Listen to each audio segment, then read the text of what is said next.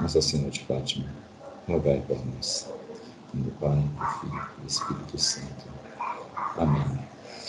É, agradecer né, a presença, os que já está entrando, os, os, que vão entrar, né, a gente vai dar continuidade né, ao, ao nosso bate-papo aqui sobre o Nelson. É, na última aula, na última sábado gente não pude, né, porque devido que eu viajei para Itaúna, né, é, eu estava revendo aqui o... Oh, alguém deixou mensagem aqui, deixa eu ver no WhatsApp, a respeito da aula de hoje, só um minutinho.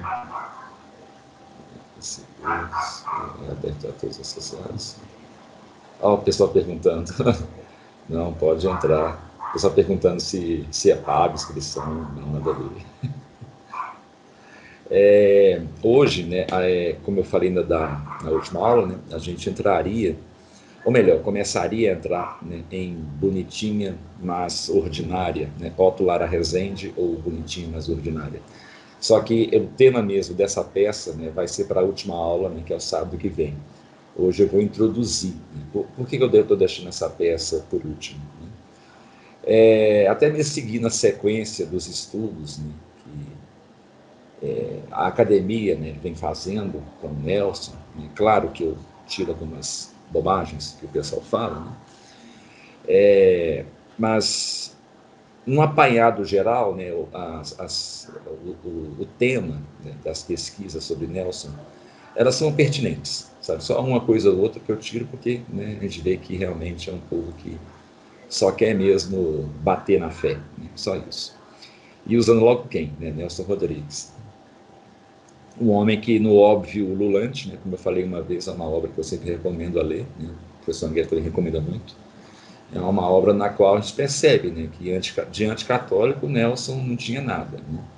Era um homem, inclusive na entrevista dele, né, vamos dizer, no assunto, é curioso que ele, ele, teve uma espécie de. Ele ficou internado. Né? Esqueci o motivo agora. Ele teve várias internações na vida dele, né? mas tem uma, uma principal que já está mais ou menos, já está mais velha, né? e fica acho que, acho que um mês ou 15 dias, não sei, internado. Aí na entrevista o, o Otto Lara Rezende mesmo, né? fala com ele, ah, sobre internação, como é foi? Aí eu tenho uma resposta do Nelson, né, que sintetiza, né, o, o espírito é, em defesa, né, da, dessa redenção que eu venho falando, né, do ser humano, é, dentro da igreja, né, da, da, fé católica, né, essa redenção agostiniana, né, principalmente agostiniana, né, ele responde assim: depois da experiência que eu tive de quase morte, né, ele chegou acho que até a ficar em coma, não sei, acho que é esse mesmo que ele coma. Aí ele fala assim: eu voltei com certeza absoluta da perenidade da alma. Né? A alma realmente ela continua. É, e eu tenho, aí fala assim mesmo, tenho total desprezo por quem não acredita nisso. Ele fala daquele jeito dele, né? O Nelson nunca foi de poupar né, palavras, né, usar de eufemismo, né, delicadezas ao tratar né, de coisas que ele não gostava, né, que não concordava. Assim, ele fala desse jeito, né? ele não falou nem desprezo, ele falou total. Tenho total desprezo com quem não crê nisso. Né? Bem aberto, sabe, sem nenhum medo do que vamos dizer ou falar sobre ele. Né? Ah, então, é por isso que quando usam Nelson para que não seja uma intenção como essa, é, é, é no mínimo leviano. Né? Hoje eu vou tratar de uma peça dele, né? É, vai ser um, um, foco, vai ser Beijo no Asfalto. Né? É, Beijo no Asfalto vai ser mais uma forma de introduzir né, o da aula que vem, a bonitinha ordinária. Porque em Bonitinha mais, ordina, é, mais ordinária, né, o que, que nós temos lá? Nós temos a redenção né, acontecendo é, de forma é, ímpar. Né? É uma tragédia carioca, né? a, na qual a, temos lá uma família, né? a família sempre foi um núcleo de, de narrativa do Nelson, né? É, para denunciar, né, como eu vim falando, né, a, a, hipocrisia da sociedade, né, aquela, um superficialismo, né, é, em relação às aparências morais, né? é apenas uma moral que é uma casca, né? é a famosa expressão santo do pau oco, né? É, por fora parece santinho, mas por dentro do oco. Né? Então, é, essa família está né, lá presente nas peças. E em Bonitinha, né, é, é, é uma peça que tem claramente isso, mas a redenção surge lá. Mas, né, entrando aqui na questão do, do beijo, beijo no asfalto, né, primeira coisa que eu quero falar antes mesmo, né, hoje eu vou meio que rodear mesmo, é, a gente tem que manter em mente que tudo leva a crer que Nelson Rodrigues foi um, um leitor de Dostoiévski. Por que, que eu estou falando isso? Né? Porque em Beijo no Asfalto, assim como em Bonitinho Ordinária, nós temos um núcleo, é, que é o que? A frase mais importante, vamos assim dizer, né? a, a, uma frase de grande primazia dos personagens de Dostoiévski, que aparece principalmente em Irmãos Karamazov, né? da boca do próprio né, é, Ivan Karamazov, que a frase é assim: se Deus não existe, né, tudo é permitido. Né. Inclusive essa frase que gerou né, é, outro bordão, né, que está em Bonitinho Mas Ordinária, que é, é, o mineiro só é, é, só é solidário no câncer, mas não só o mineiro, né, o brasileiro e o homem no geral. Né, ele começa com o mineiro. Né. Então, são, é, essa frase, ela é, ela sai diretamente né, dessa do, do Dostoiévski. Se Deus não existe, tudo é permitido. E no Beijo no Asfalto, ela também está lá, que eu vou explicar quando tratar propriamente da, da peça, né, que ela não está numa forma de uma frase, como está em Bonitinho, mas ordinária. Né.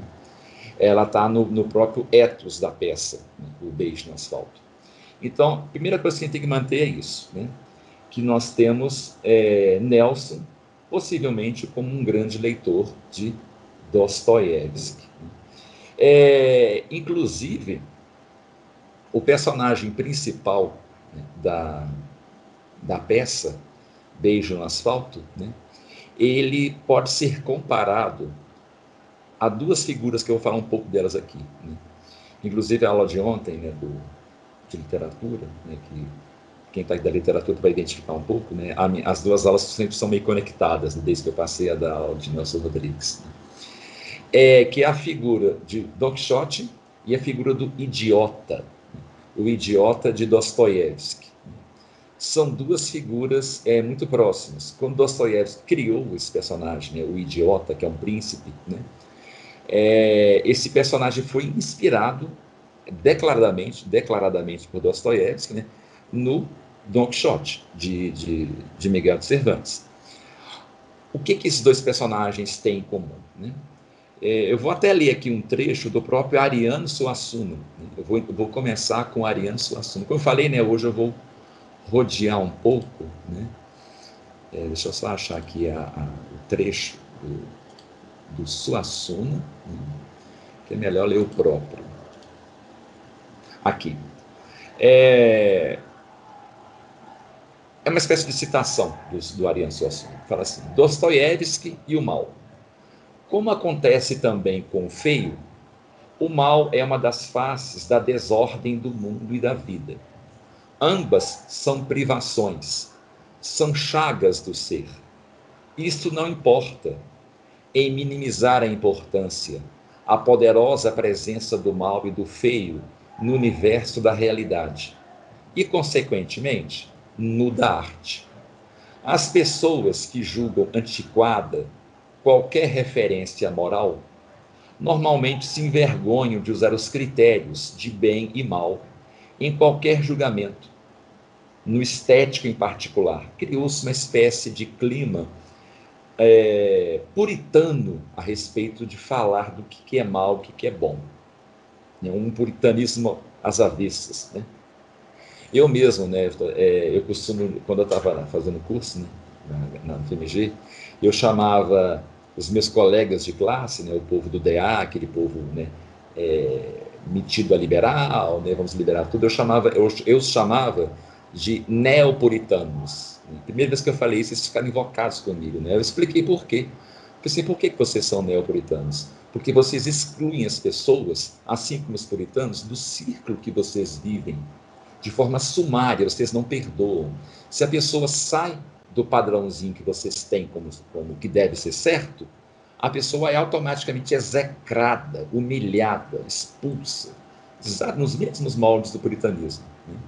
E além disso, vocês têm, principalmente as mulheres, né, essas mulheres de DA, as feministas, vocês têm o um conceito que os homens estão usando você, vocês se afastaram é, do contato físico que as avós de vocês, as hippies da década de 60, no papo do, do amor livre, elas praticavam amor livre e é assim, desse discursinho modernista, né, a partir do discurso modernista, elas eram mais livres do que você, e vocês dizem que vocês não que são livres, mas não, elas eram, dentro do discurso seus, claro, né? porque ambas não são livres.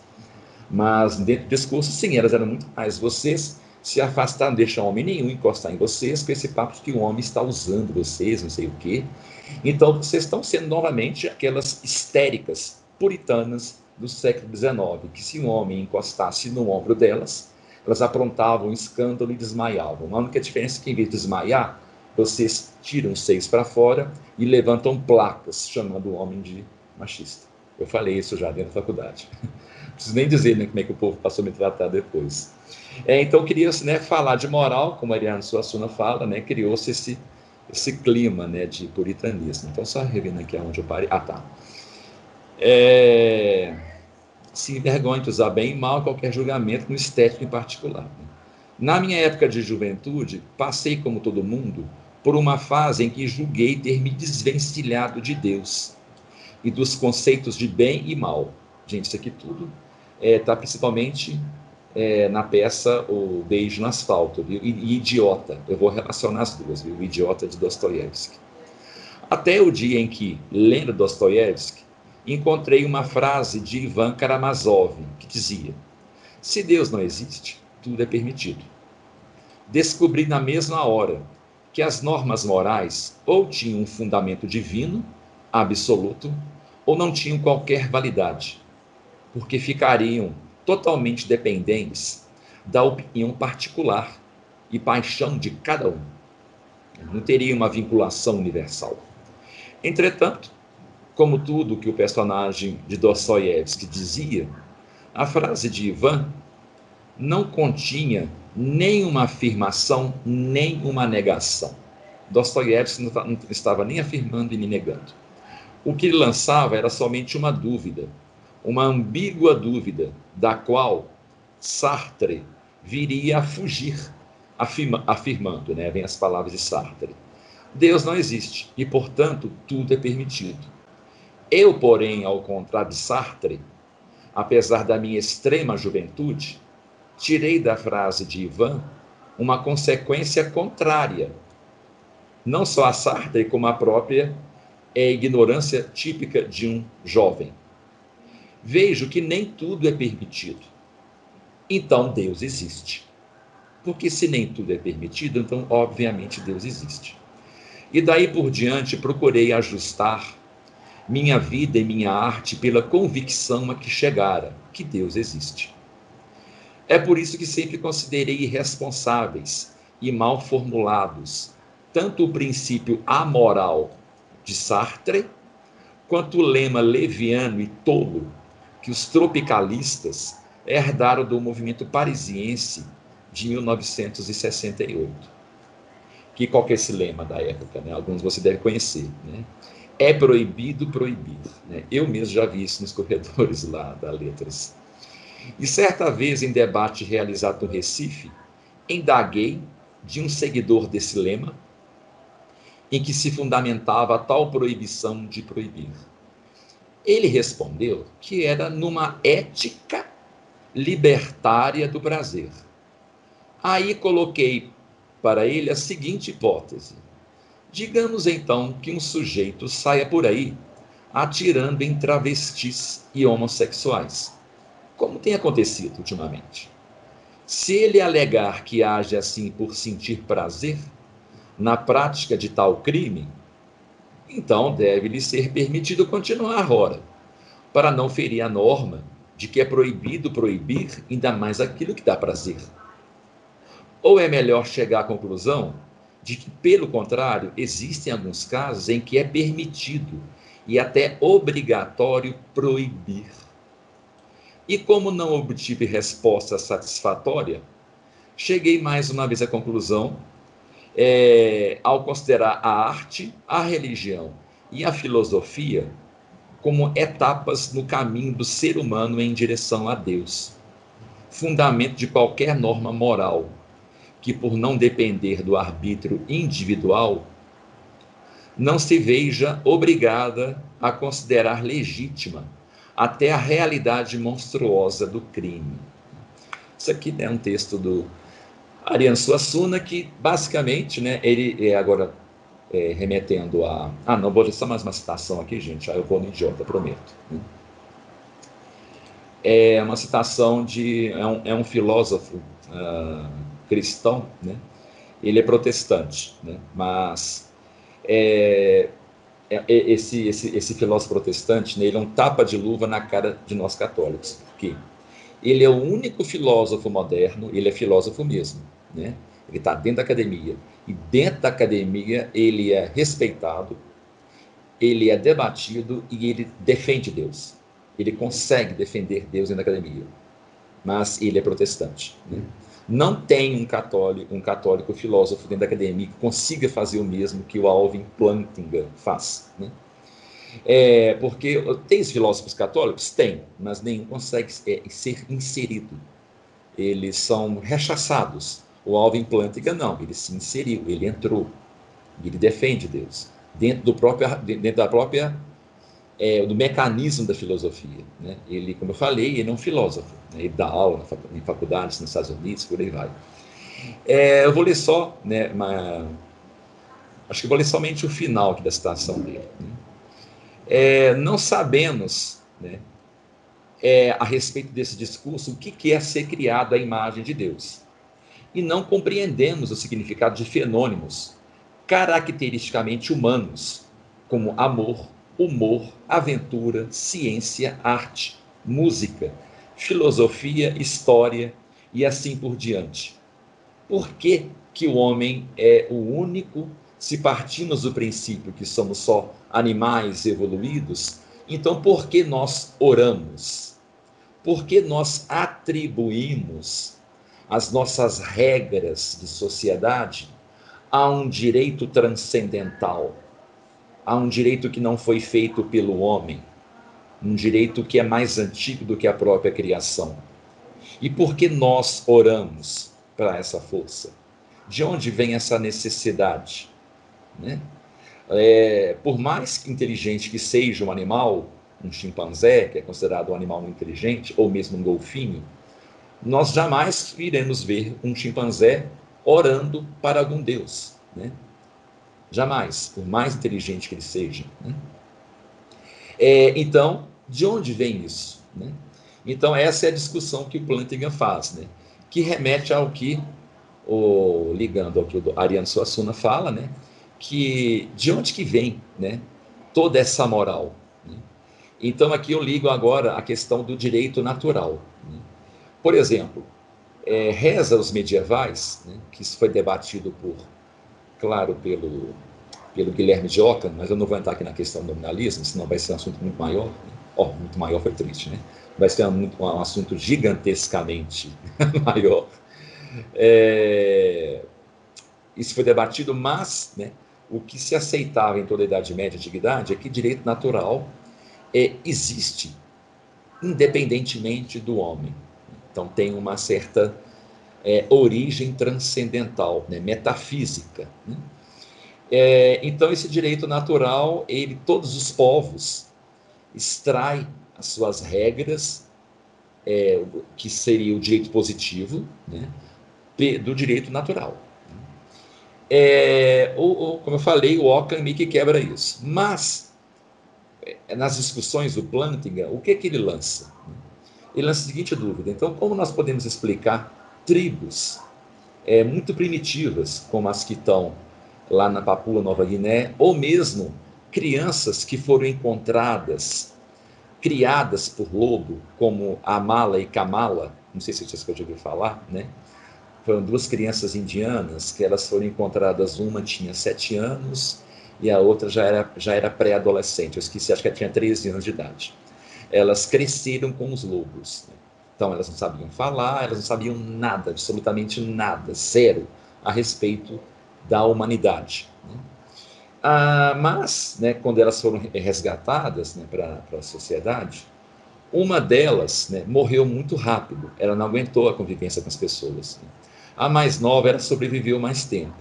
E entre as diversas pesquisas que eles fizeram com elas, né, o que, que eles perceberam?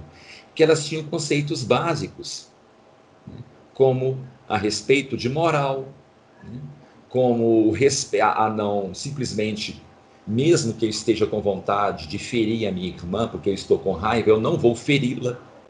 Né? Os lobos, eles se atacam de vez em quando. Né? Se estão com raiva, chegam a arrancar sangue um do outro, típico de animal, né? ainda mais um selvagem. Elas não. Elas não se feriam a ponto de uma tirar sangue da outra. A mais velha tomava conta da mais nova, protegia a mais nova. Né? Se a nova irritava ela, a ponto dela rosnar, né? mas nunca atacava. E quando começaram a conversar, vários rudimentos do direito natural elas começaram a aflorar, como amizade, né, respeito. Né? Então, elas não tiveram contato com a sociedade. Então, aquele papo né, que os nominalistas falam, que o direito natural ele também é uma criação humana, como se pode se explicar, explicar isso a partir de Amala e Kamala? Sendo que o único contato que elas tiveram foi com lobos selvagens, nem cachorro era, eram lobos, foram criadas por lobos. Né? Cresceram, elas andavam de quatro, né? elas rosnavam, né? comiam carne crua, né? não bebiam água com as mãos, elas enfiavam a cara na água e bebiam água. Né? Eram verdadeiros animaizinhos, mas estava lá todos os rudimentos do direito natural. Então, como explicar isso? Né? Então, aqui eu junto né, esse argumento do plântico com o do Suassuna, que sim, né? aqui nós temos uma origem transcendente não foi uma criação particular, né? uma criação de uma paixão própria de uma pessoa. Né? É simplesmente está inerente, né? é da graça, né? é proveniente da graça de Deus. E, e, onde que isso se enquadra? Eu citei aqui no começo, né, a respeito do, do, do, do oh meu Deus, do Don Quixote, né? E primeiro você tá Don Quixote, depois eu vou pro, tô só enrolando, né, gente? Não estou chegando nunca no beijo no asfalto, né? É, no, no, no Don Quixote. O Don Quixote, ele é um personagem, claro que eu vou fazer uma análise aqui bem, bem rasteira, bem assim, superficial, né? porque senão seria uma outra aula. Né? O Don Quixote ele é o típico personagem que é tratado como louco. Por que, que ele é tratado como louco? Né? Ele é tratado como louco porque ele não se encaixa em como a sociedade funciona. E como que a sociedade da época de Miguel Cervantes funcionava? Já era um pós-renascimento, corrupção, né? é, interesses escusos, né? é, enfim, a sociedade era como um todo estava extremamente corrompida. Qual que era o único bastião de moral que ainda existia na sociedade? Né? É, a igreja propriamente dita, vamos assim dizer, mas não os homens que estavam na igreja, não. O clero estava muito corrupto. Né? É, isso nós temos, é, foi o concílio de Trento que modifica isso. Né? É, então nós temos o que? O cavaleiro. A presença do cavaleiro medieval era uma figura muito querida pelos medievais né? e também pelos renascentistas. Né? Era aquele refrigério então as pessoas liam as novelas de cavalaria meio que fugindo de toda aquela corrupção que era o mundo. Que eram homens bravos, que lutavam por ideais de Cristo, davam a vida né, em nome da, das virtudes cristãs. O Dom Quixote ele abraça isso. Né? Então, por isso que o Cervantes coloca ele como um louco. Porque só mesmo um louco para ir contra tudo que te cerca né? tudo à sua volta. É, pode até atribuir isso, por exemplo, né, à atitude de São Francisco quando ele tirou a roupa, né, como eu já falei várias vezes. Aquilo é algo meio quixotesco. Né? Você vai contra tudo. Né? É, então é nisso. Então ele é louco. É o que acontece com agora indo, que eu não vou continuar aqui. Talvez eu volte um pouco, né? Em... Não, vou falar só um pouco mais sobre sobre Don Quixote. Gente, é uma coisa que foi na aula de ontem. É, Don Quixote, na obra, é uma propaganda positiva do Concílio de Trento, viu? Eu estou falando isso não é uma invenção minha, não. Isso foi constatado por vários pesquisadores. Miguel Cervantes ele faz uma propaganda positiva a respeito de, do Concílio de Trento. Ele lança algumas críticas sobre a sociedade na figura do Don Quixote, mas, ao mesmo tempo, ele faz um elogio, uma defesa. Porque o Concílio de Trento, ele foi um Don Quixote, porque ele afrontou toda a sociedade da época. É uma coisa que eu falei na aula de ontem, eu vou até usar uma, um trecho, né, que eu falei assim, como que eu posso criar regras que afrontam, por exemplo, um príncipe católico que quer negociar com um príncipe protestante? Todas, todas as tramas de poder da época, agora o poder protestante estava inserido. Então era delicado você pisar no calo de alguém. O Concílio de Trento pisou no calo de gente e de esquemas poderosos. Eu até virei brinquei ontem, eu falei assim, gente, é semelhante a hoje comigo como presidente da República falar assim, lança um decreto que a partir de hoje eu implanto monarquia no Brasil. Vocês acham que eu vou conseguir sendo presidente? Jamais eu vou conseguir fazer isso simplesmente com um decreto. Eu vou ser deposto. Né? Vai ser impeachment na hora. Né? Isso é, é não é um, um, uma comparação exagerada. O Concílio de Trento, por isso que tem Deus por trás. Porque ele deu certo porque tinha Deus por trás. Se não tivesse Deus por trás, o Concílio de Trento não teria vingado. Ele afrontou muito a toda a rede de poder da época. Muito, de forma contundente. Né? Eu até virei e falei assim: uma coisa é hoje eu ir no vizinho protestante, eu até falei assim, né? E pedir uma xícara de açúcar emprestado. Ninguém vai me julgar por isso. Naquela época você era julgado. Até recentemente, no século XX, né, na Irlanda, um católico não pedia uma xícara de açúcar emprestado para o seu vizinho protestante. Né? Nós aqui no Brasil temos de forma tranquila, nós convivemos, né, conversamos. Não. Se isso no século XX, em alguns países era, era impensável, imagina aquela época. Era totalmente fora de cogitação. Mas só que as coisas estavam acontecendo, né? É, afinal de contas, tem terras, né? tem, tem interesses ali envolvidos. E o Conselho de Trenta tem que lidar com isso. Né? Então, ele foi quixotesco, né? nesse sentido. Ele foi louco, né? enfrentou o mundo. Então, agora finalmente né, entrando no príncipe, para depois eu chegar no beijo no asfalto, de do, do Nelson Rodrigues. Né? É, eu vou ler um trecho aqui, né, que é até melhor. Né? No, no, no, Idiota, de Dostoiévski, que inspira né, o beijo no asfalto, e também Bonitinho, mas Ordinária, é, tem o seguinte: o príncipe Mishkin né, é, é, o príncipe da, de, de Petersburgo, né, da Rússia, né, do, do príncipe Kizar, um dos Kizares, ele é internado no sanatório, né, porque tinha epilepsia. Inclusive, gente, quando Dostoiévski coloca esse personagem como epilético, na verdade era como se o próprio Dostoiévski estivesse colocando algo de si na obra, porque o Dostoiévski era epilético, epilético. Né? É, então ele foi, ele foi, ficou lá, né, no sanatório esse príncipe e ficou muito tempo lá. Eu esqueci quanto tempo que ele fica, mas ele fica muito tempo. Então ele fica meio deslocado do mundo. Né? Então ele que é o idiota, esse príncipe que é o, o Dom Quixote, né? dentro dessa obra do, do Dostoiévski. Né? temos então o desenrolar da trama, cujo tema central recai na problemática do indivíduo puro, inocente, mas ao mesmo tempo superior, porque ele é um príncipe. Né? E não só porque é um príncipe, ele é superior porque ele é puro, porque ele é inocente. Assim como, assim como é Don Quixote. Don Quixote, quando ele morre, no final do livro, todos que debocharam dele choram no enterro dele. E alguns choram sem saber por que estavam chorando. Porque o último resquício de pureza tinha morrido. Né?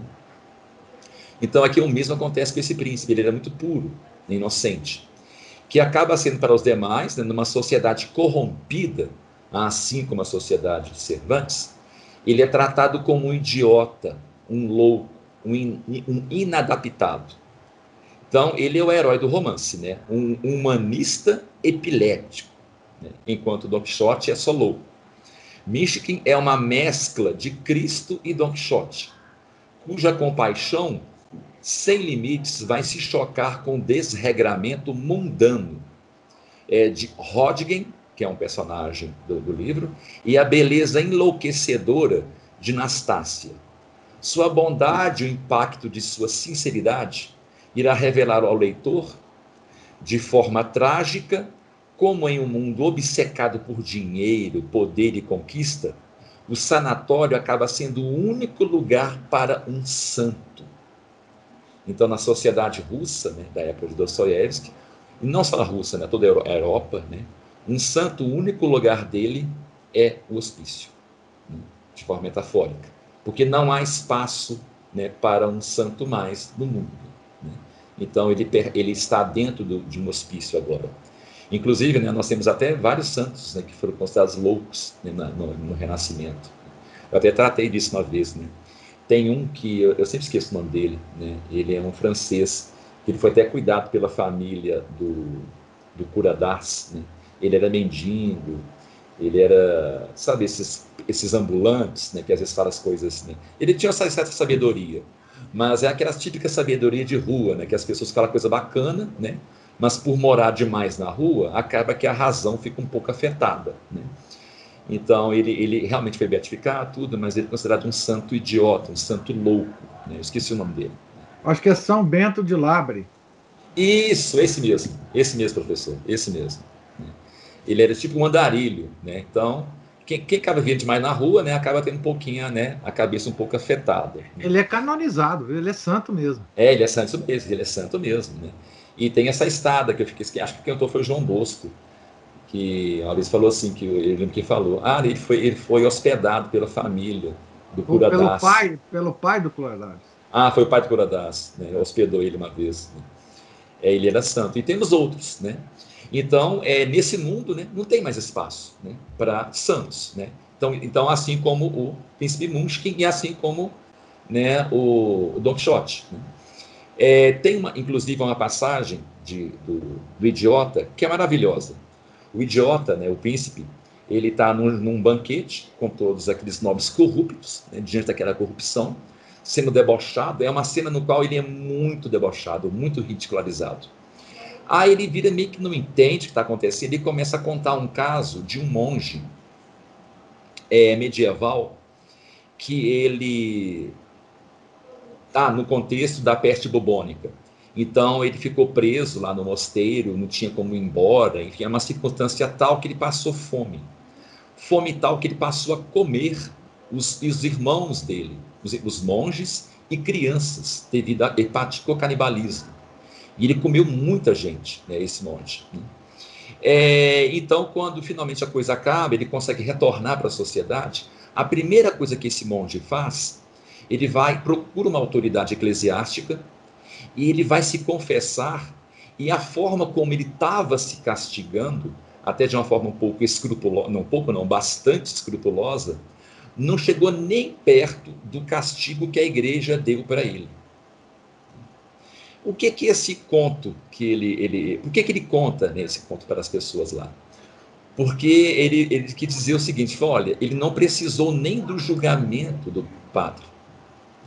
Ele mesmo, devido ao edifício medieval, o edifício social como funcionava, né?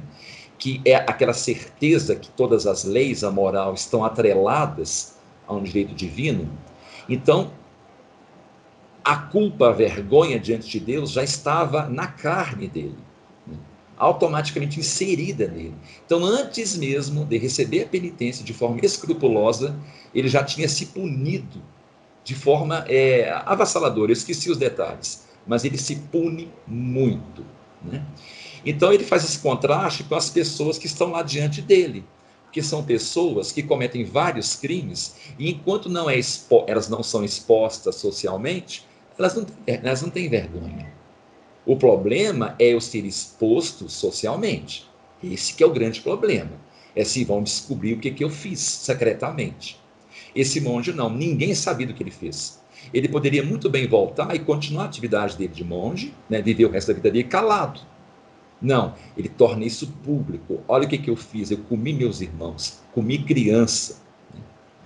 E o conto até, o conto até chegar ao ponto que fala né, que a, após a penitência, né, as pessoas também não julgaram mais aquele monge. Ele cumpriu a penitência dele. Continua a vida, não repita mais seu pecado. Então, assim o edifício social medieval funcionava. Né?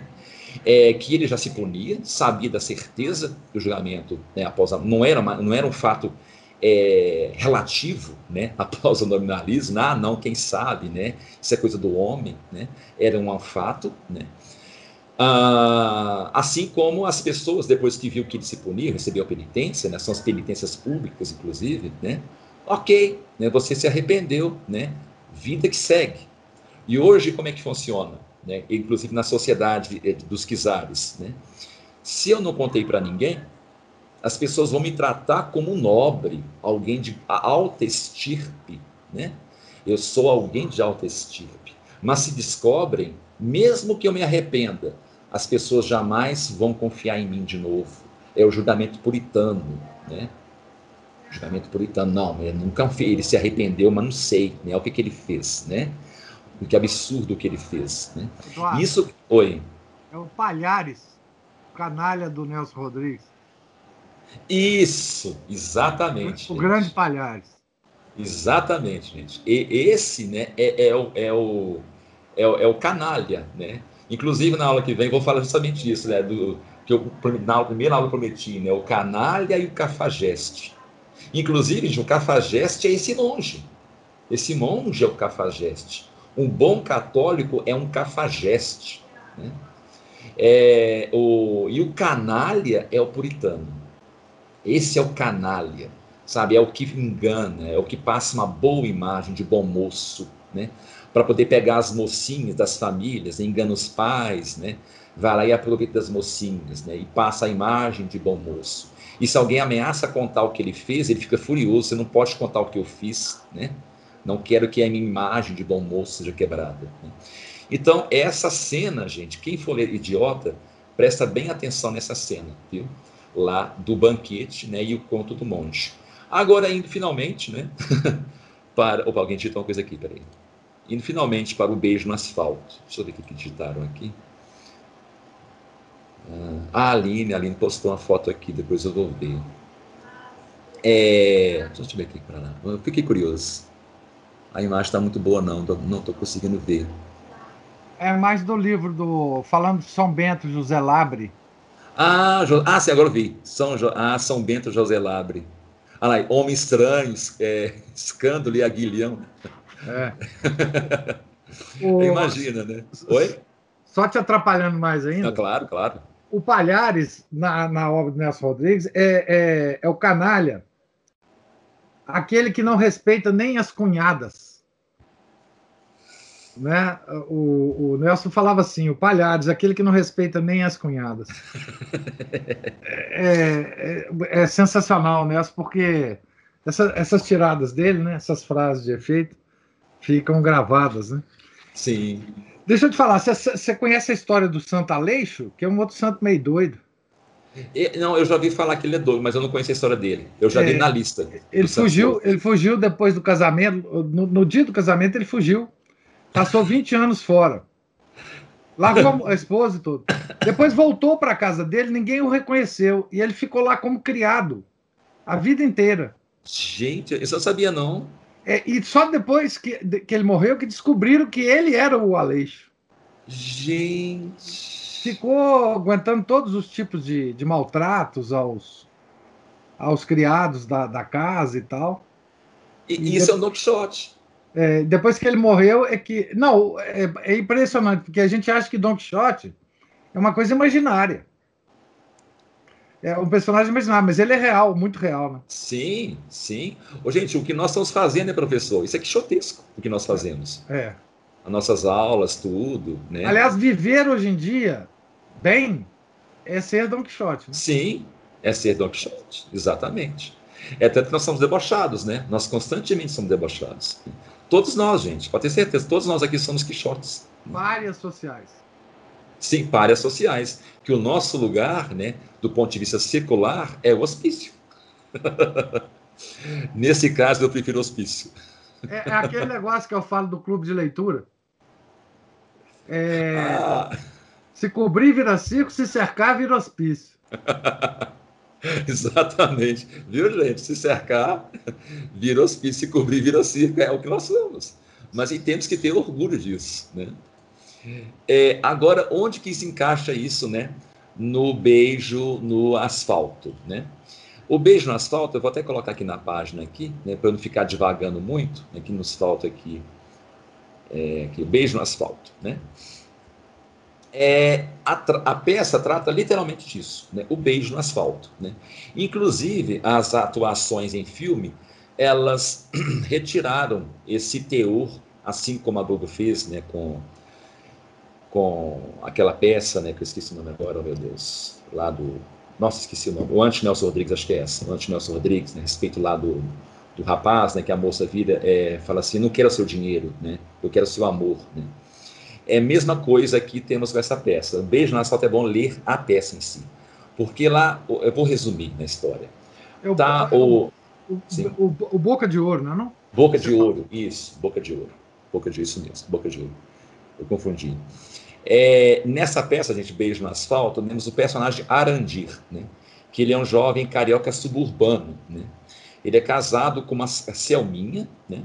e esse Arandir ele presencia um atropelamento né? de um homem. Né? E esse homem já morrendo, agonizante, né? nos últimos momentos de sua vida, ele pede ao Arandir um beijo na boca. Né? Aí já fica assim, né? Nossa, que coisa mais né, homossexual. Né? É a nossa primeira reação. E o Nelson faz isso é justamente para a gente ter isso, para jogar na nossa cara que nós também somos modernistas nesse sentido. Porque o que, que ele faz ao colocar dois homens dando um beijo, e não é um beijo de língua, claro que não, é um beijo de selo, né? Esse homem pede, né? E essa cena ela é assistida por um jornalista sórdido chamado Amado Ribeiro. Daqui a pouco eu explico o beijo, gente? Vamos aqui primeiro explicar a peça. O, e vou juntar, depois finalizando a aula, né, com o Quixote e com o, o, o, o Idiota. Né? É, o Amado Ribeiro, jornalista, ele vê aquilo ali e com a ajuda de um delegado, é, que chama Cunha, né, e de um detetive que se chama Aruba, eles deturpam os acontecimentos. E esse, esse detetive, esse delegado, esse jornalista, somos nós, o público. Somos todos nós. Né? Deturpa os acontecimentos, que tomam proporções gigantescas. Né? Arandir, né? ele inclusive passa a ser acusado de assassinato do suposto amante. Né? Além de assassino, ele estava matando o amante homossexual dele. Né? Ele, o Arandir nunca tinha visto aquele homem. É alguém que foi atropelado na frente dele. Né? Tanto que acho que nem, se não estou enganado, nem o nome tem quem é atropelado. Né? Arandi, então, ele passa a ser pressionado pela sociedade, até da própria esposa, né? que desconfia dele, se realmente ele era heterossexual, por exemplo, se ele realmente é, matou o homem. Então, o Arandir, ele se refugia no, no hotel, né? ele foge para um hotel e fica isolado. Né? E o sogro do Arandir, isso aqui de refugiar, gente, é semelhante né, à exclusão social do Don Quixote e do, e do idiota, né? E até o sogro dele, o Aprígio, né, que parecia insatisfeito com o casamento dele com a filha dele, na verdade, ele mata o genro. Por quê? Porque no final da peça a gente descobre que o Aprígio, o sogro dele, tinha desejos homossexuais verdadeiros por ele. Então ele tinha ciúmes dele com a própria filha, né? É, o humano aqui nessa peça, vamos lá agora para a questão do beijo. Né? O humano se mostra mal através do egoísmo, daqueles que tramam contra Arandir e na mesquinhez revelada por aqueles que o cercam, todo mundo, inclusive o público. Né? A maldade de todos esses que vai acabar com a pureza e a transcendência bíblica do beijo. Sim, gente, bíblica. Inclusive, até separei aqui Acho que não vai dar tempo, eu separei várias passagens e até estudos sobre o beijo na Bíblia. Gente, o beijo na Bíblia é uma das coisas que mais acontece. O beijo, na Idade Média, por exemplo, isso foi na, aula de ontem, era a, forma, a fórmula de juramento vassálico do vassalo diante de seu senhor. O, o vassalo se ajoelhava diante do senhor feudal, fazia assim com as mãos, o que lembra a oração diante de Deus, né? fazia assim, aí o senhor vinha com as mãos e abraçava as mãos, aceitando o pacto vassálico e fechava aquele pacto com um beijo na boca mesmo. Era chamado de ósculo esse beijo, né? Por que, que o beijo ele é tão importante assim na Idade Média e até mesmo para a tradição é, do Antigo Testamento? O beijo é por onde a alma entrou, é, pela boca e pelo nariz, o, o Espírito de Deus entrou em Adão. E por onde sai também. Inclusive, até um tema literário que chama o beijo da morte. A vida nos entrou pelo nariz e pela boca, e a morte vem nos tira essa vida através de um beijo também. Se vocês procurarem na internet, vocês vão encontrar esculturas é, do beijo da morte. Depois vocês pesquisam, beijo da morte.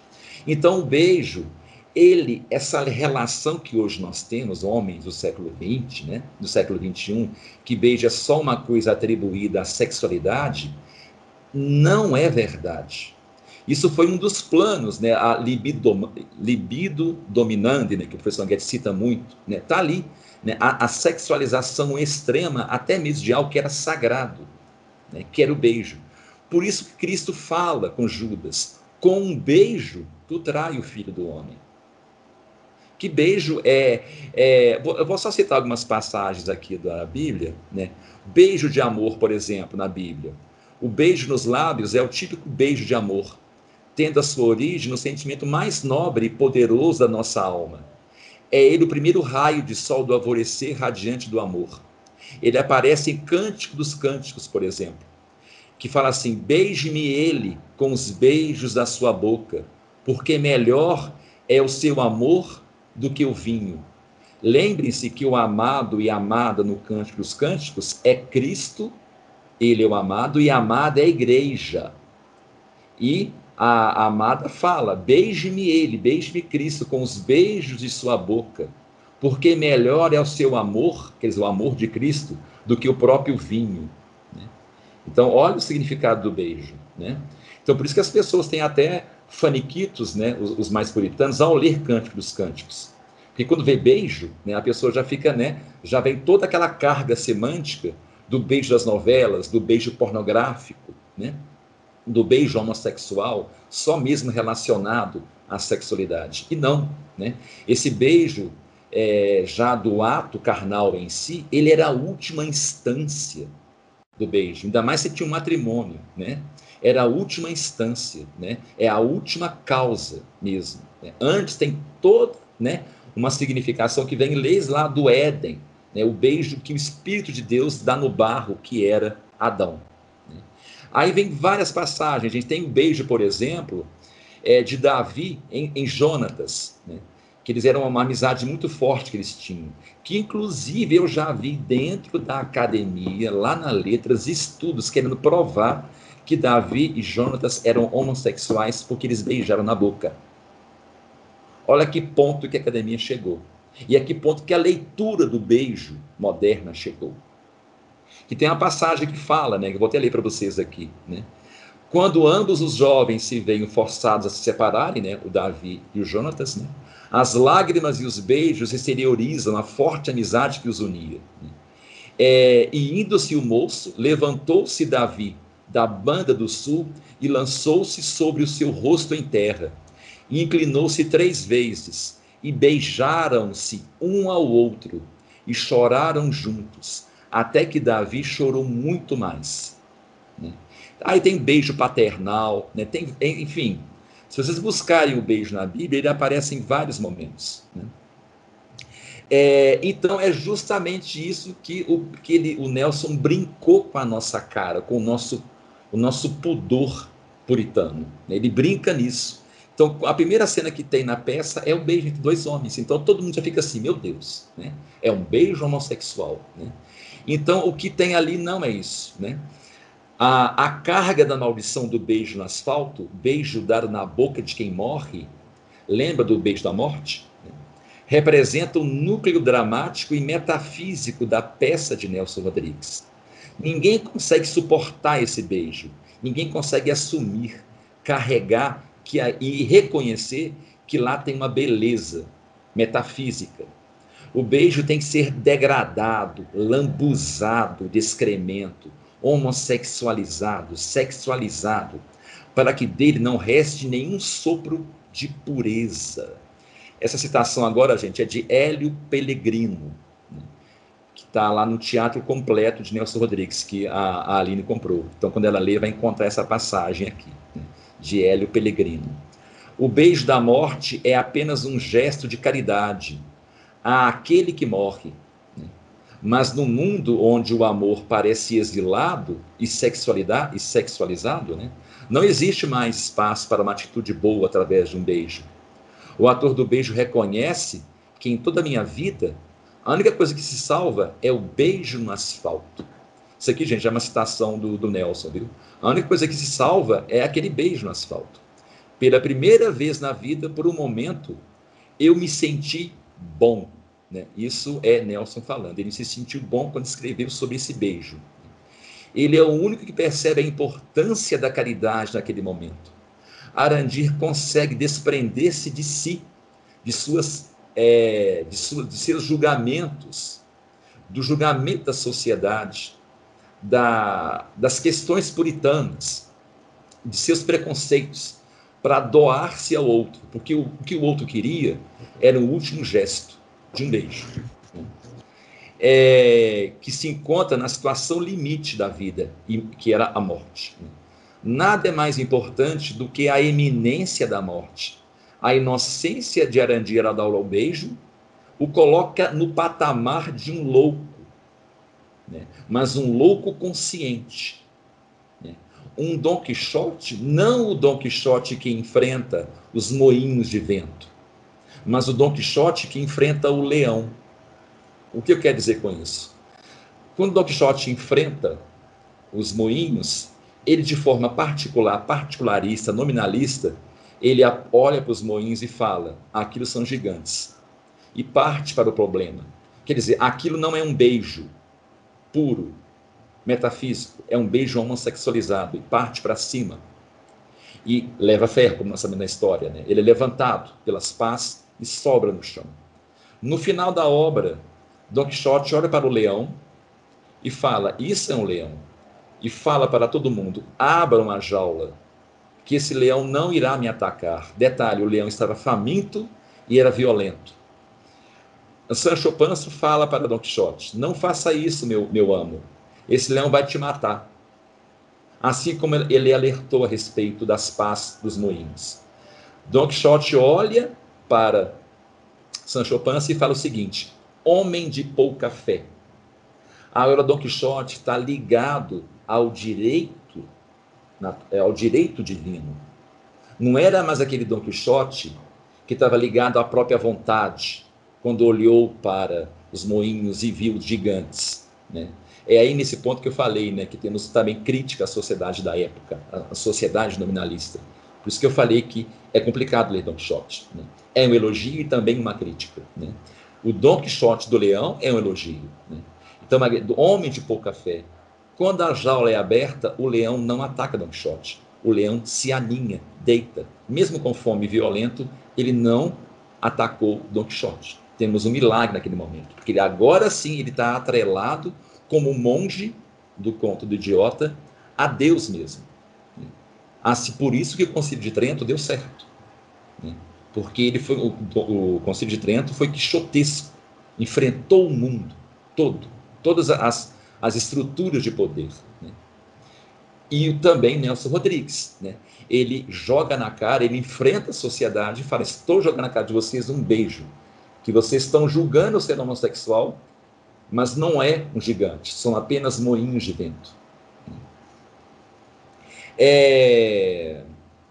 Ele consegue ver, né, o Brandir, né, a, o outro, porque em algum momento tomou consciência de sua mediocridade diante da morte. Ele estava morrendo, então todos nós somos medíocres. Né?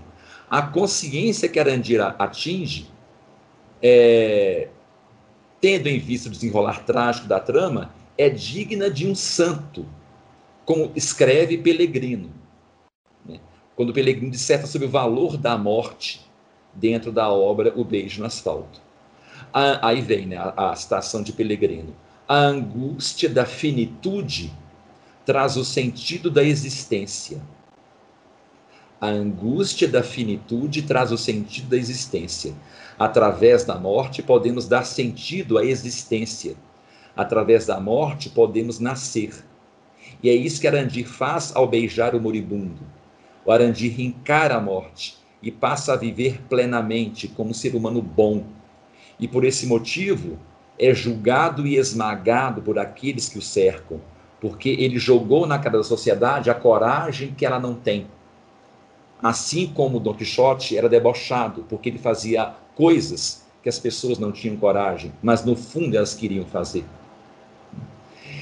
É por isso que as pessoas choram a morte, as mesmas pessoas que, que debochavam Don Quixote, elas choram quando ele morre. Todo mundo chora a morte de Don Quixote. Aí vem aqui, né? Ninguém é grande sem se conhecer na raiz de sua miséria. Um santo é santo quando ele reconhece a sua miséria. Este é o motivo pelo qual os santos, que são os campeões da grandeza humana, têm uma consciência tão aguda e pungente de sua miserabilidade. Os sofrimentos e exercícios ascéticos dos santos não revelam, como possa supor algum psicólogo ingênuo, nenhum vestígio de masoquismo neurótico. Muito pelo contrário. Tais sofrimentos falam da consciência que os santos possuem de sua miserabilidade ontológica, na necessidade de assumi-la e, pelo sofrimento purificador, transcender, por fim, essa miserabilidade, né? através de sofrimento. Detalhe, né, gente? Eu vou colocar um adendo aqui. Miserabilidade, sofrimento, que Deus dá, né? Não é também o sofrimento que nós nos damos, né? De forma escrupulosa passada, né? Eu, eu mesmo, por minha vontade, queria colocar em mim um silício. Não, isso é Deus que escolhe através do Padre Confessor, né? Porque seria o meu eu julgando que aquilo ali não é um moinho de vento, é um gigante. É, eu estou me julgando, isso é na lista, né? É, então, gente, o Arandir é o que o Pelegrino, o Pelegrino, o Pelegrino chama ele de santo suburbano, né? que ele paga pela consciência, né, com o isolamento, ele se isola, né, e fica na solidão do hotel, né. É, ele, ele, a solidão daqueles que não cedem ao pecado, né, à indiferença, e por fim ele paga até com a própria vida, né. Ah, então, gente, esse é o, o, onde se encaixa, né, onde tem o eixo de encaixe dele, do Arandir, com o idiota e com Don Quixote, né. E detalhe que talvez foi o que as pessoas da época, quando leram o Idiota, se sentiram. E como as pessoas da época de Don Quixote se sentiram ao ler. Né? Porque ali há um convite, né? o, o, o, o narrador engana a gente. Ele fala assim: olha, realmente Don Quixote é louco. Olha, o idiota é, só um paspalho inocente puro. Lá na frente na peça, isso é jogado na cara de que não, você foi enganado, você julgou né, que aquilo ali era apenas um beijo, um beijo homossexual, mas não era, não era um, um gigante, era só um moinho de vento, era um beijo bíblico. Né? Então é nesse ponto que é essa relação. Né? E onde que está aquela parte que eu falei no início aqui, para finalizar? Né? Se Deus não existe, então tudo é permitido.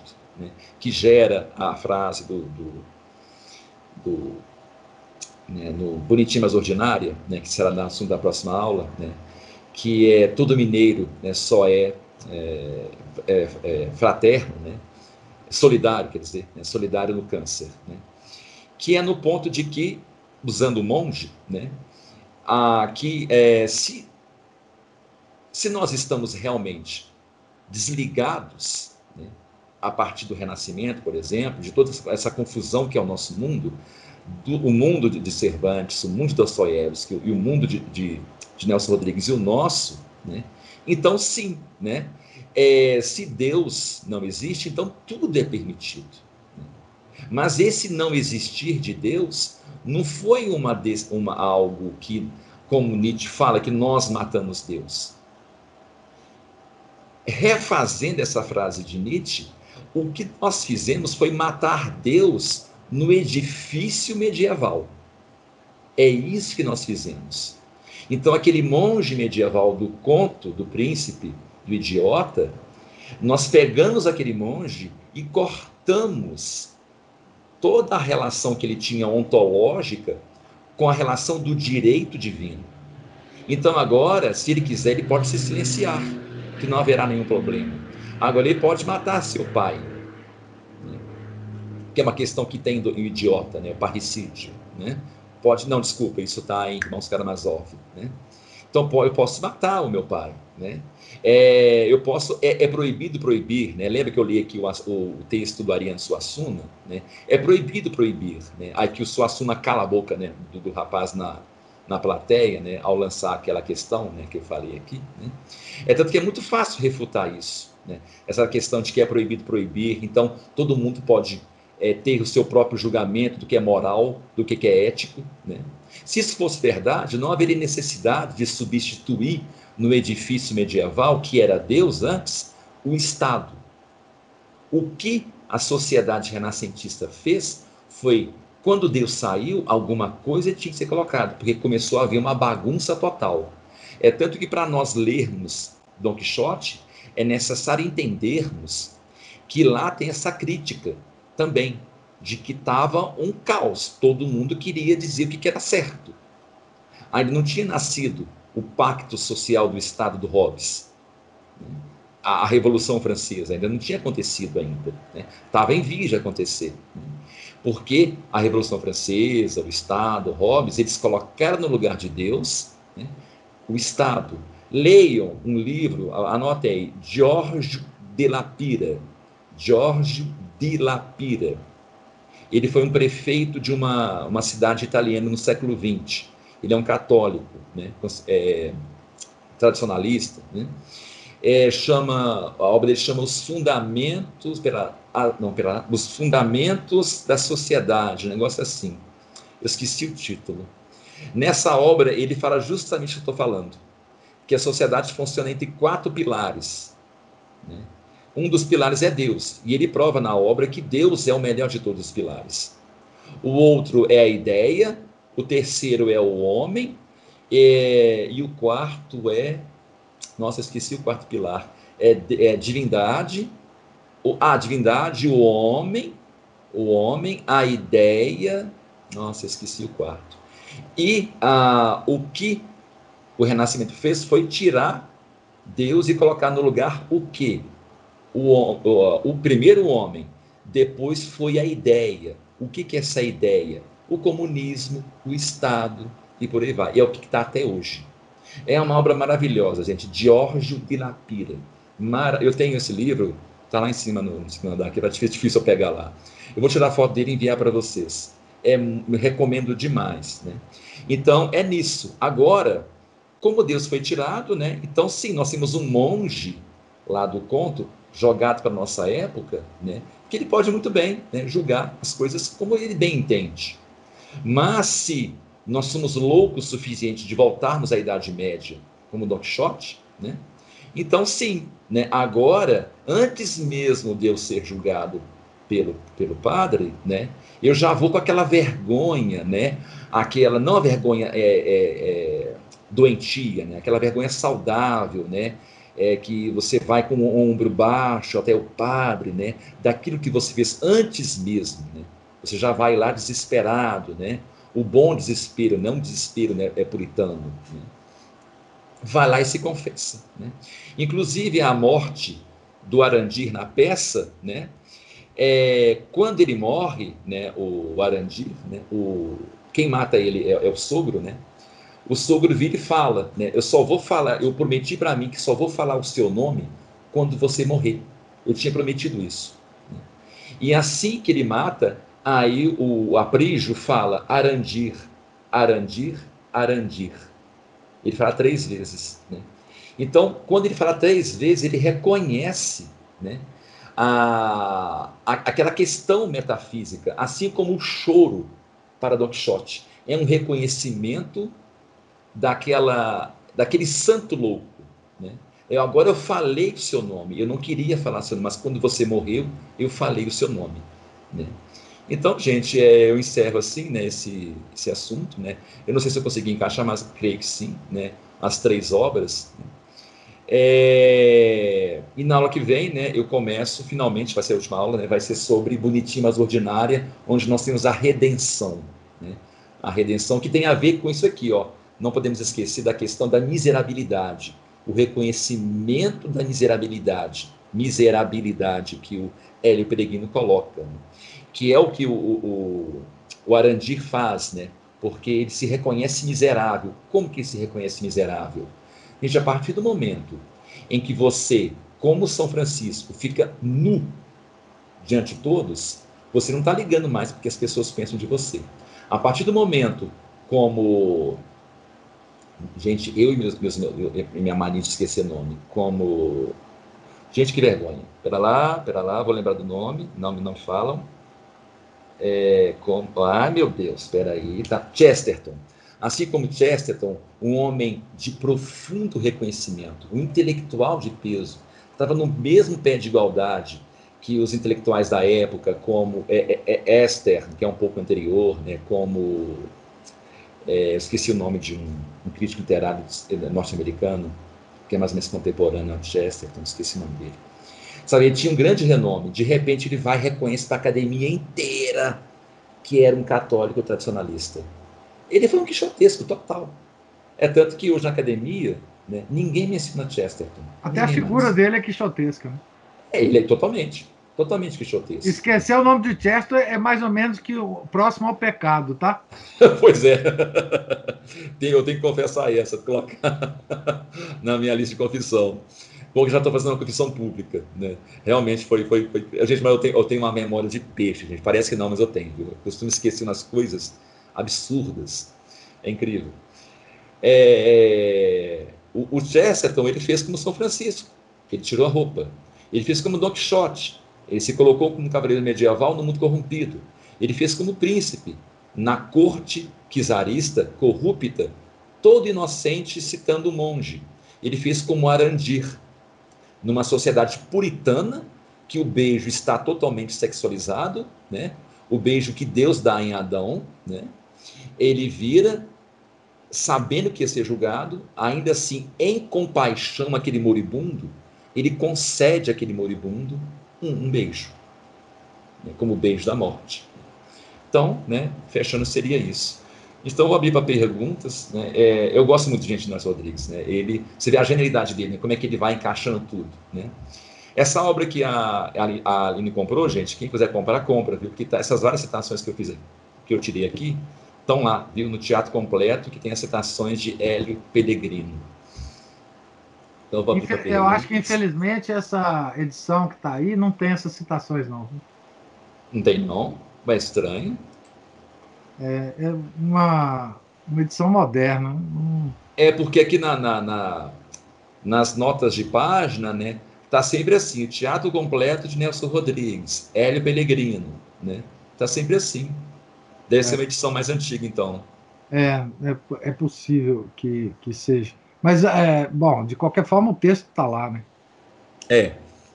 Tá, tá lá. Eu, gente, então, é, isso aqui foi um, um, um roteiro né, de como ler o Beijo no Asfalto também, e também acabei que de lambuja, né, eu passei um roteirozinho me mequetrefe, né, de como ler o Don Quixote, né, e até mesmo Eduardo. o Idiota. Né. Alguém falou uma coisa? Eduardo? Ali? Sim, sim. Cristina, tá me ouvindo bem? Oi, tudo bem, Cristina? Joia? Tudo bem com a senhora? Tudo, tudo bem, tá, tá dando para me ouvir direitinho? Sim, sim, sim, sim. Ah, muito interessante o curso, eu estou adorando, e suas citações são muito, muito boas. É, a gente tem que ouvir de novo e de novo para conseguir é, seguir o caminho que você, tá, que você está nos passando.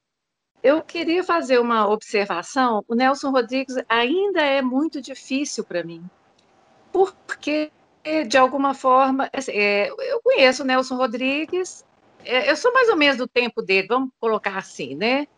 Muito mais nova, lógico, mas o Nelson Rodrigues ele povoou um pouco a minha adolescência, como você falou na primeira aula. é, através da Rede Globo, né? Aquelas adaptações terríveis, né? Sim. E eu vim reencontrá-lo depois desse, dessa, desse movimento mais conservador, ele vai sendo reeditado, relembrado e tal. Eu vou usar uma expressão assim, eu ainda não consigo enxergar é, na obra do Nelson Rodrigues essa, digamos, a eficácia de oh, esse, essa, é, você está nos mostrando um Nelson Rodrigues desconhecido.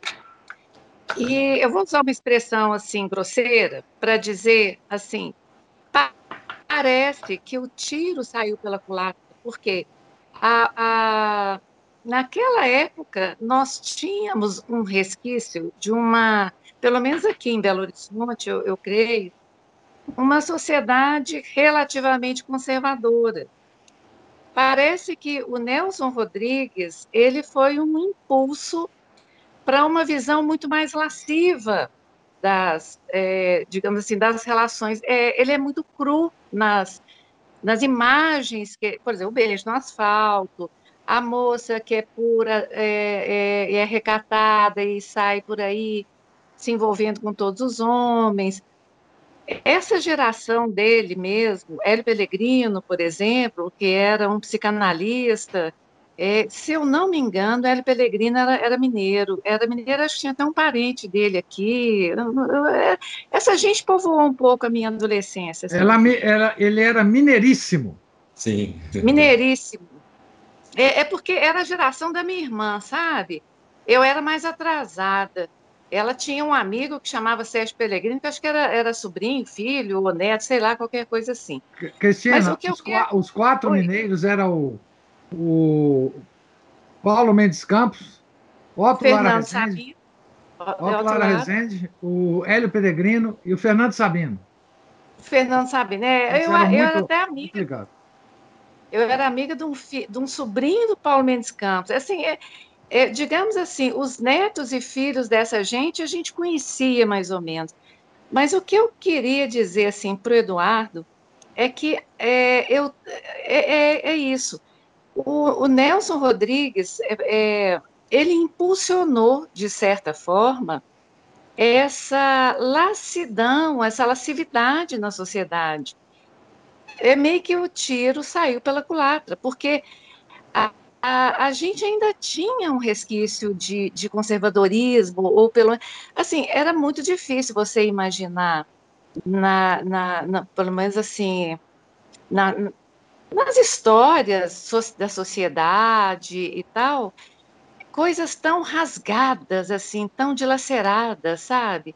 Então é isso, Eduardo. É, eu estou tentando rever meus conceitos sobre o Nelson Rodrigues mas eu ainda fico com essa impressão de não. que ele não, não, ele não atingiu esse imaginário, entendeu? Parece, essa é a minha impressão. É isso que eu queria te falar. Não, okay. Peraí, peraí que eu vou falar ah, um sim, negócio, sim, que aí sim, você acaba com tudo de uma vez só. é o seguinte, ô Cristina, na verdade, Oi, o Nelson estava é, colocando a boca no trombone sobre esse tal conservadorismo que você fala. Ele está dizendo exatamente que esse conservadorismo é falso. Ele fala é. que isso é, isso é puritanismo. Esse conservadorismo que você fala que existia antes, ele está querendo escancarar a, a, hipocrisia e a canalice desse tal é, conservadorismo que você fala que nós tínhamos. Sim, Na verdade, é isso... é isso que ele quis dizer. Ele estava dizendo: olha, você se acha muito bonzinho? Eu vou te contar umas histórias aqui que são iguaizinhas a que você tem nas famílias suas, etc, etc, que são varridos para debaixo do tapete. Mas, o, o, professor, sabe quem se apropriou disso? Eu falo porque eu tenho uma irmã mais velha que ela viveu no, num mundo de esquerda total aqui em Belo Horizonte. Total, assim é, e, e, meio intelectual. Quem se apropriou dessa, digamos, desta arma que o Nelson Rodrigues nos colocou através da sua literatura foi essa gente. Não, não, não o, os, pseudo-conservadores nem se tocaram disso. Mas esse pessoal avanlaleta, que esse pessoal que já estava aí na esbórnia, no escárnio, eu, eu chamo de geração pós-contracultura, que é a geração da minha irmã, sabe? É, essa esquerda que depois surgiu com força. Eles se apropriaram de Nelson Rodrigues. Então, é neste sentido que eu falo que parece que o tiro saiu pela culatra. É, na verdade é o seguinte, até os filhos dele se apropriaram disso. É. Veja o filho dele que tem o mesmo nome do pai. Que, que ser mais nojento que ele é, o Nelson Rodrigues. Né? É, a filha dele também é a mesma coisa, enfim. É, mas... é aquele bar que tem aqui na, na, na, na Piuí, que é, um, é. o primeiro bar conservador, não permitiram que a foto é. dele fosse colocada, eles tiveram que tirar, os filhos proibiram, né?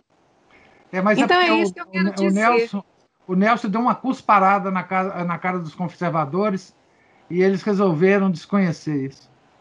É, e, mas quem se apropriou foi essa gente que já. Eu, eu, eu, gosto de falar isso. O povo de Woodstock, que foi em Woodstock, é que se apropriou, falou: tá vendo seus, seus é, é, é fingidos, vocês não são nada disso paz e amor, sexo livre, vão ficar pelados. Os naturalistas se apropriaram do Nelson então, Rodrigues, é, é, isso. Aí o que, acontece, né? É, vou eu dar vou essa. Aqui, tá, Eduardo? Não, que isso. Se quiser, vou até falar mais depois. É, o que acontece? A resposta tem, acho que, umas, umas certas níveis, né? É isso que a senhora falou, né? Foi, não foi só com o Nelson, né? É, fizeram isso, por exemplo, com o próprio Dostoiévski. Né? O Dostoiévski, durante muito tempo, ele foi interpretado como alguém que não acreditava em Deus. Ele era agnóstico, tinha mas que os gnósticos tinham, né? Mas ele nunca deixou de acreditar em Deus. Né? Inclusive, ele faz a defesa da existência de Deus. Né? Só que a academia, o pessoal da esquerda, né, os pessoas comunistas, né, começaram a, não sei que malabarismo intelectual que eles fizeram, eu mesmo desconheço, né, que eu não sou especialista em Dostoiévski, que ficou várias décadas, acho que foi a partir da década de 70 ou 80, não sei exatamente, que descobriram que, ó, peraí, né? Ah, foi através das traduções francesas, foi isso. É, porque a maioria das traduções do Dostoiévski para o Ocidente foi através das traduções francesas, não direto do russo. Tem que ser francês, né? É tanto que até hoje as traduções francesas são abominadas. Não leiam, é, não leiam nunca, né? A Dostoiévski via tradução francesa, viu? Senão vocês vão encontrar isso sim, um Dostoiévski não acredita em Deus. Né? É, o mesmo também aconteceu, só que de forma mais complexa, com o próprio Don Quixote. Né? Don Quixote ele foi lido durante até hoje, né? ele é lido só como um cara maluco, é né? um cara traquinas, vamos assim dizer. Né? É, e o Nelson também aconteceu a mesma coisa. Né? Ah, gente, é, é, o que eu falo muito na literatura, né? é aquela velha bordão. Né? Depois da bagunça de Oca, né? o mundo virou um caos. Esse aqui é um fato. Até né? São Tomás de Aquino foi, foi, foi usado. transformado em modernista. Sim, oh, direto. Santo Agostinho nem se fala. Ah, Santo Agostinho, coitado. Santo Agostinho foi a base do protestantismo. Gente, o, o Lutero, ele, ele, ele se, se, se, ele pudesse, ele fazia um ursinho de pelúcia do Santo Agostinho. Se Lutero pudesse fazer. Não só ele, o Calvino também. Né? Ele faria um ursinho de pelúcia. Ai, meu santinho Agostinho é o santo protestante por excelência, topo é Santo Agostinho. Né? Olha só aqui, hein? Santo Agostinho. Então, mas é, então é, é, uma, é uma frase que o Santo Agostinho, vou usar uma frase do Santo Agostinho, que falava assim: Eu não sou responsável daquilo que as pessoas entendem do que eu falo. Claro que ele explica mais, né? mas resumindo, Santo Agostinho fala isso. Eu falei, a forma como você vai entender é responsabilidade sua ele se exime. Sabe assim, eu não tenho responsabilidade nenhuma. Então, isso pode ser aplicado para o Nelson, né, para Dostoiévski e para Miguel de Cervantes. Né? Ainda mais depois do nominalismo. Né? É, hoje nós vivemos numa, numa. Eu costumo dizer o seguinte: os construtores de Babel, se eles soubessem como é o nosso mundo, eles ficariam de queixo caído. Não se compara a confusão moderna com a confusão, ou melhor, a confusão de Babel não se compara com a nossa confusão, que a nossa não é só da língua. A nossa é do próprio, da própria construção de argumentação aqui no cérebro. Né? Depois que quebrou a questão da lógica aristotélica, sabe? Virou um. Aí veio é, Kant, sabe? Virou um angu de caroço tal que ninguém mais se entende. Né? É um caos total. Né? Agora, é, falando da academia, né? a próxima resposta que eu ia dar. Lá na Letras, não só na Letras, na Letras e na Fafiche, né? É, que reúne a maioria dos cursos de humanas, né? É, lá não se estuda, Nelson. E quando ele é citado, cita-se como um elefante branco na sala. Sabe, gera aquele. Sabe, é, realmente ele é quem é, né? Ele gera um mal-estar. Só foi uma vez lá que eu vi. Eu fiquei lá desde 2005, né? Até praticamente esse ano. Eu só vi uma pessoa lá que veio dos Estados Unidos falar sobre Nelson Rodrigues. Era um norte-americano e ele perguntou isso: por que, que aqui no Brasil, na academia, não se estuda Nelson? Ele perguntou. Sabe quem respondeu? Vocês. Ninguém soube responder por quê. No, fim, no, no fundo, no fundo, todo mundo sabia o porquê, né? Porque, né? É um cara que ele, né, ele ataca a gente, né, ele, ele esculhamba com, com a esquerda, né, com o comunismo. Só que, como eu falei, ele também atacou o conservadorismo, que aí vai na próxima resposta. Né? É o que o professor Anguete falou, gente, só é, parafraseando o que o professor Anguete falou, né? O Nelson Rodrigues, né? Eu, por exemplo, eu tenho uma tendência muito grande a ser o Nelson. Eu assumo aqui diante de vocês. Né? Eu não faço porque eu não tenho paciência, é, eu não tenho a coragem quixotesca suficiente de um Nelson Rodrigues. Porque me incomoda, assim como ao Nelson, a hipocrisia, de, até na minha família. Sabe, eu presenciei na minha família famílias que eram amigas das minhas famílias. Eu vivi isso. Sabe? Uma casca bonita, sabe? Falando de Deus, casa das minhas tias, que tinha igual as casas lá da, da peça é, é, é, Vestido de Noiva, com a imagem de Nosso Senhor, sabe? Que falava de Deus, se vai, vai com Deus.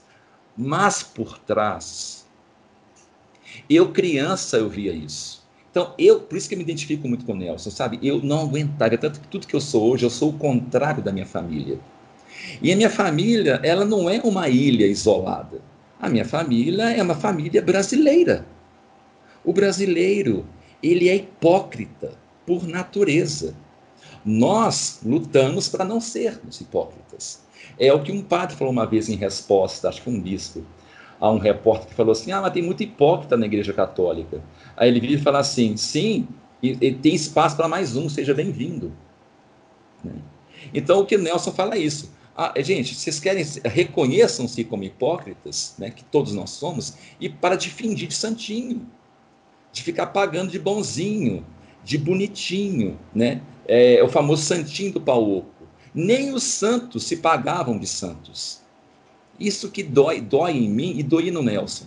A gente vê as vidas dos santos, eu não me lembro de nenhum santo ficar pagando, sabe, subir no tijolo e começar a gritar, é, soltando pedigotos pela boca, né, a respeito do que o vizinho fez, né, ai, né, esbravejando, né, falava isso nas missas, né, mas no dia a dia era uma pessoa, sabe, que estava ali para escutar, sabe, tinha os seus problemas, né? Não ficava se colocando como bastião da justiça, né? Como alguns pais de família fazem, né? Algumas mães de família, não, eu, uma senhora, né? Uma senhora honesta, eu sou um exemplo. Eu, se imaginar isso de mim, quem nunca ouviu isso, gente? É lógico que eu tenho que imaginar isso de você. Nós somos pecadores. A gente tem que imaginar o pior de nós mesmos. É isso que Nelson joga na cara sabe? Ele joga lixo. Claro que teve consequências. Isso não é a sua razão, não, viu? Teve consequências, né? Porque, né? O caos que nós vivemos, né? É, cada um, né? Faz uso, né? de acordo com aquilo que entende, né? Virou uma bagunça. Né? Mas, seguindo o que Agostinho falou, né? Ele quis dizer uma coisa. Agora, a forma como as pessoas vão entender, isso é problema é delas. O meu recado eu dei. E qual é o recado principal né, do Nelson. Vocês são hipócritas, assim como eu sou hipócrita. Somos sujos, somos miseráveis e ficamos pagando de santos puritanos, sendo que nem os santos faziam isso. Né? Vergonha na cara, para de pagar de santinho para oco. Né? Literalmente é isso, ele paga um sermão. Né? É, e separa o cafajeste do canalha, né? que será o assunto da próxima aula. Né? Mas também, gente, eu não estou também querendo fazer aqui uma espécie de defender uma bandeira né? de, um, de um santo, né? Nelson Rodrigues. Não, de forma nenhuma. Né? Ele teve, teve seus problemas, né? a questão gnóstica, né? e por aí vai. É, é claro que aqui não coube espaço né? para a gente tratar disso, né? porque tem outros aspectos dele, né? como que eu falei, né? do, do, do próprio gnosticismo em si. Né? E também daquela veia muito pessimista dele. Né? Por isso que eu recomendo ler Óbvio o Lulante, tá bom? O professor Guedes cita muito. Não comecem pelas peças, comecem por Óbvio o Lulante, tá bom? Ou, e o Reacionário, né? E aquelas que eu passei para vocês, né, que está lá no, no WhatsApp. Né? A cabra vadia também é muito boa. A cabra vadia, isso mesmo, gente. Aí, ó, a cabra vadia, mais um. Comecem por isso. Depois vocês vão para as peças, que aí vocês vão entender mais as peças. Tá bom? Aí vocês vão passar a entender a crítica, né? É a famosa aqui, ó, para de pagar de santinho, viu? Jogar na cara. Por isso que incomoda tanto. A verdade sempre incomodou. Por isso que as pessoas atacavam o Dom Quixote no livro né, do Cervantes. Porque o que, que o Dom Quixote estava fazendo? Falou, olha, no fundo, no fundo, todo mundo quer ser bom. Porque é essa a natureza do homem, é buscar a Deus, é ser bom, é amar a Deus. Não é ser corrupto. Então, quando aparece alguém fazendo isso, isso incomoda.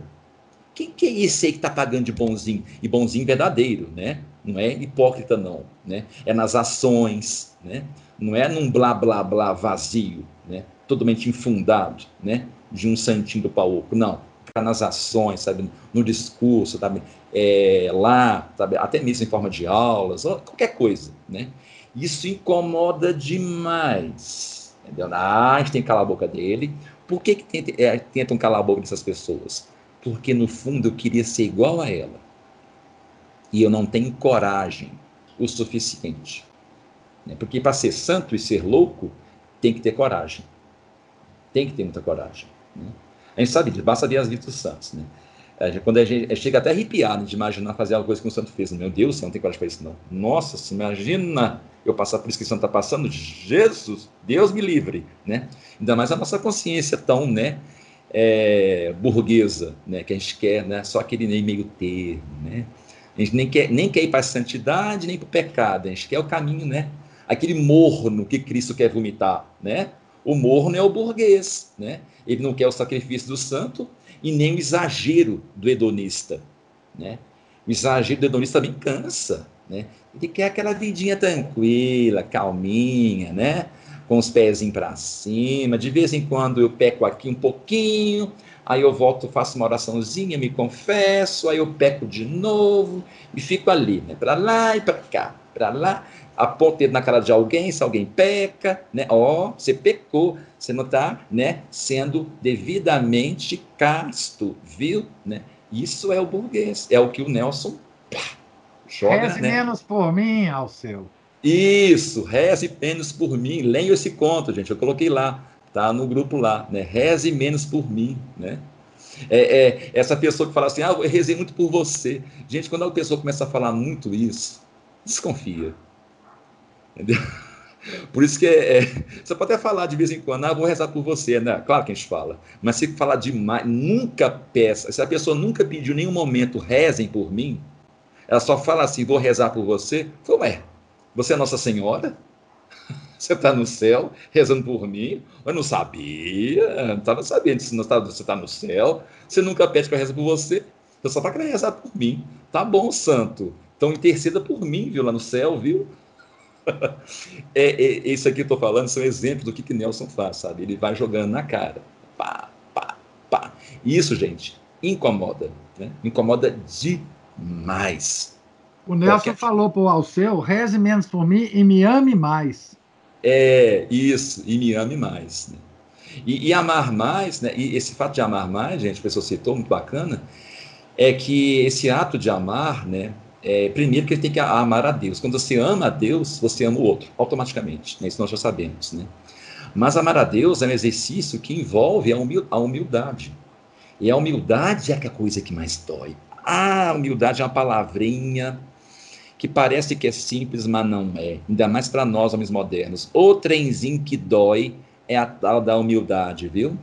Eu lá e reconheci a minha miséria, sabe? É, é aquele, é a famosa, a, a questão do, do monte escuro, da, oh meu Deus, da, do vale, esqueci o termo que o João da Cruz usa, né? Que é a noite escura, né? Se aprofunda no abismo, né? É, essa miséria não é fácil encarar. E é através da humildade, aí você passa a amar a Deus mesmo e você ama as pessoas, né? E, e amando as pessoas, você inclusive amar, você pede para que elas rezem por você, porque você viu a sua miséria. Então, por favor, rezem por mim. Vocês não têm ideia do tamanho da minha miséria.